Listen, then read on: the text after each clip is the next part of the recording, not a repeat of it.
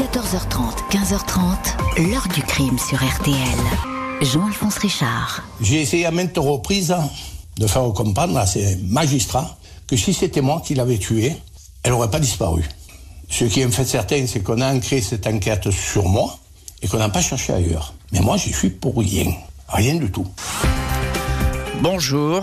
Il y a une trentaine d'années, cet homme, Henri Pacchioni, avouait avoir tué sa compagne près de Marseille. Des aveux quasi immédiats, une enquête rapidement bouclée, bien que le cadavre de la disparue reste introuvable. Ce qui ressemble alors à un fait divers tragiquement banal va se changer en une spectaculaire et rocambolesque saga judiciaire, car le mobile du meurtre va changer la donne. Henri Pacchioni aurait tué pour défendre sa fille Émilie, handicapée, maltraitée par sa mère. Elle était l'amour de sa vie, la prunelle de ses Il voulait la protéger. Juste avant le procès, il va s'enfuir avec elle, au bout du monde. Juge, enquêteurs, jurés vont tous faire face à la même interrogation. Faut-il croire ce que raconte ce père qui aurait tué pour sauver sa fille Qui est vraiment ce meurtrier déroutant Un menteur ou un homme profondément meurtri? Que s'est-il vraiment passé dans l'appartement de Marignane? Question posée aujourd'hui à nos invités. 14h30, 15h30. L'heure du crime sur RTL. Dans l'heure du crime aujourd'hui, l'affaire Henri Pacchioni, le nom de ce baroudeur, ancien plongeur professionnel, apparaît au printemps 1989 derrière la brutale disparition de son ex-compagne. Il va vite être considéré comme le suspect numéro 1. Lundi 29 mai 1989, Fernande Moriamé est au commissariat de Marignane, à une vingtaine de kilomètres de Marseille. Elle vient signaler la disparition de sa fille Michel, 32 ans, maman de la petite Émilie, 5 ans. Fernande Moriamé n'a plus de nouvelles depuis deux mois, depuis le vendredi 31 mars précisément, jour où elle a parlé au téléphone avec sa fille. Les policiers se renseignent sur cette disparition vite qualifiée d'inquiétante. Après le week-end du 31 mars, Michel ne s'est en effet pas présenté à son bureau. Elle est secrétaire dans une entreprise locale. Un fleuriste marseillais a lui aussi été surpris de ne pas avoir sa visite. Elle avait signé un compromis pour acheter sa boutique. Michel voulait changer de métier et même de vie. Elle s'est récemment séparée de son compagnon, le père d'Émilie, Henri Pacchioni.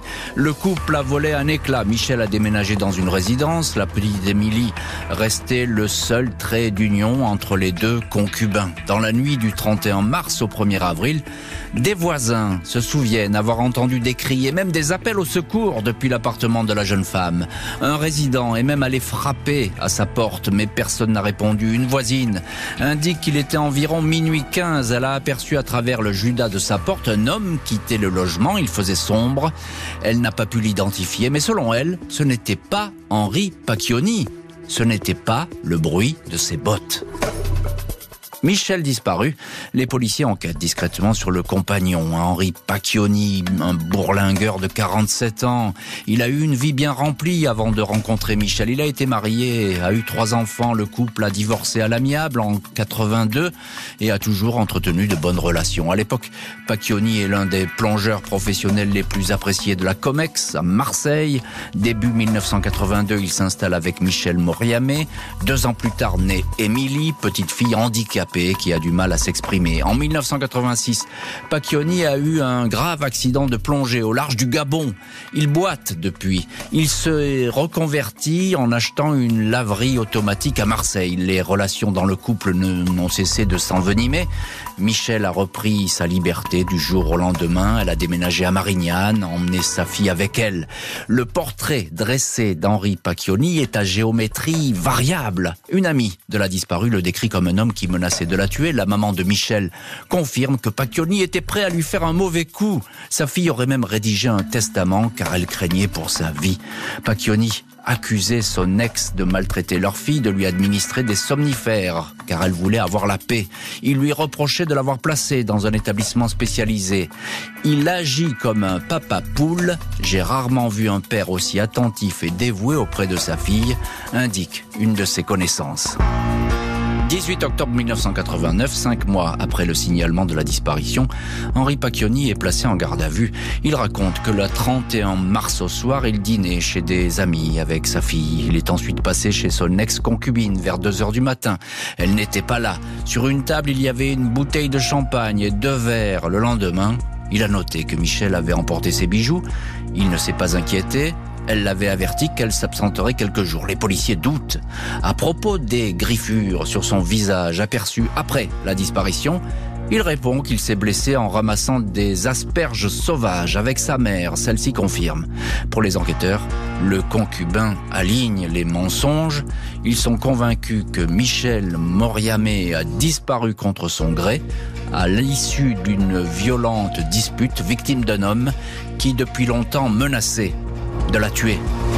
L'ex-concubin va dire qu'il est un brave homme et va donc donner sa vérité. Vendredi 20 octobre 89, après deux jours de garde à vue, Henri Pacchioni fait face au juge d'instruction d'Aix-en-Provence, Serge Makoviak. Lors de son interrogatoire, il a démenti toute implication dans la disparition de son ex-compagne, mais il dit désormais vouloir apparaître comme un brave homme. Il avoue qu'il est bien derrière ce crime. Le 31 mars au soir, il a dîné chez un ami, puis s'est présenté autour de minuit au domicile de Michel. Elle était là. Il voulait embrasser sa fille de 5 ans et la mise au lit. Il est brièvement ressorti pour aller garer sa voiture sur le bon emplacement du parking. En remontant, il a vu Michel en train de frapper Émilie. Il s'est interposé. Elle l'a hurlé, elle l'a griffé au visage. Il a recouché sa fille, puis il a vu que la concubine était au sol, sans connaissance après avoir heurté le montant du lit. Elle était morte. Il dit avoir eu peur de se retrouver en prison, d'être séparé de sa fille. Il a déposé Émilie, endormie, dans la voiture. Puis il a placé le corps de Michel, enveloppé d'un drap, dans le coffre. Il dit d'abord avoir jeté le cadavre dans le canal de Martigues depuis le pont de l'autoroute, puis avoir immergé le corps en contrebas du pont de chemin de fer. Deux scénarios très imprécis. Le niveau d'eau du canal était alors très bas, les courants peu puissants, on aurait dû retrouver la malheureuse. Au fil des auditions, Henri Pacchioni décrit Michel Moriamé comme une femme charmante et drôle au début de leur relation, puis devenue de plus en plus ombrageuse, instable, colérique, violente. C'était une mauvaise mère qui ne supportait pas l'état de sa fille, la gavait de somnifères pour ne pas l'entendre crier, affirme Pacchioni. Une quinzaine de témoins vont dans ce sens. Ils présentent la mère comme imprévisible, immature, capricieuse, agressive. Michel n'aurait eu aucune affection pour Émilie, au contraire d'Henri présenté comme un père modèle. Tableau nuancé par d'autres témoins. Ces derniers assurent que Pacchioni battait sa compagne il aurait voulu la faire passer pour folle pour avoir la garde exclusive de sa fille. La mère de la disparue assure que la petite Émilie n'a jamais été droguée, même si Michel, c'est vrai, lui donnait parfois un sirop calmant. Le couple se rejetait la responsabilité du handicap de leur fille, mais continuait à se voir. Trois ans avant le drame, Michel avait écrit à Henri pour lui reprocher son absence à la maison, concluant toutefois sa lettre par ces mots. Malgré ta méchanceté, je te fais de gros bisous. Émilie t'envoie de gros câlins. 25 juin 91, Henri Pacchioni, presque 49 ans, comparé devant la cour d'assises d'Aix-en-Provence. Silhouette élancée, athlétique, regard paisible. Il est renvoyé pour homicide volontaire, même si le juge d'instruction avait estimé qu'il n'avait pas eu l'intention de tuer. Pacchioni s'exprime d'une voix calme. Il n'a pas voulu faire du mal à Michel, il voulait simplement défendre sa fille. Deuxième jour, l'avocat général questionne l'accusé sur la manière d'identifier un cadavre inconnu Pacchioni décrit toutes les parties du corps susceptibles de parler. Coup de théâtre, le magistrat annonce qu'un cadavre sans tête, sans main, sans pied vient d'être repêché dans un étang de Marignane. Procès suspendu. Trois mois plus tard, les experts assurent que ce corps est celui d'un homme, un patron de boîte de nuit. Mais juste avant la reprise du procès, Pacchioni s'immole par le feu, en prison, grièvement brûlé. Il est soigné. 18 mois plus tard, il s'évade de l'hôpital de hier. Commence alors une incroyable cavale au bout du monde avec sa fille. Le suspect numéro 1 du meurtre de Michel Moriamé est désormais en fuite. Il n'a pas oublié sa fille. Dimanche 13 octobre 91, Henri Pacchioni, soigné pour brûlure, s'échappe de sa chambre cellule de l'hôpital Léon Bérard à Hier. Au journaliste de Nice Matin, Jean-Louis Bianchini, il racontera s'être planqué à Marseille chez un ami détenu qui a compati à son histoire. Il est ensuite allé chercher Émilie chez sa mère. La maison était gardée. Je connaissais une autre entrée. J'ai récupéré ma fille. Pacchioni transite par la Sardaigne. On te voit faire avec ta fille, on ne va pas t'arrêter, lui dit un carabinier.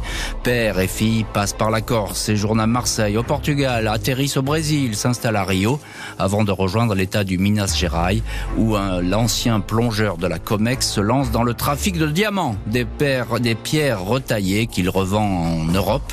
C'était la grande vie. J'habitais une hacienda magnifique. Émilie, avec ses cheveux blonds et ses yeux bleus, avait fait la conquête de tous les Brésiliens que l'on croisait. Même le chef de la police fédérale était séduit, racontera le fugitif. 31 décembre 1995, après plus de 4 ans de cavale, André Pacchioni est interpellé en région marseillaise. Il avait exceptionnellement remis le pied en France pour ses affaires. Il a été trahi auprès des gendarmes par un informateur. Aux enquêteurs, il aurait alors spontanément déclaré un soir, par un geste de colère, j'ai étranglé Michel, des propos qu'il va par la suite fermement contester. En attendant d'être jugé, il écrit à son fils, né de son premier mariage, pour le persuader de s'accuser à sa place. Tu déclares que cette nuit tu étais avec elle.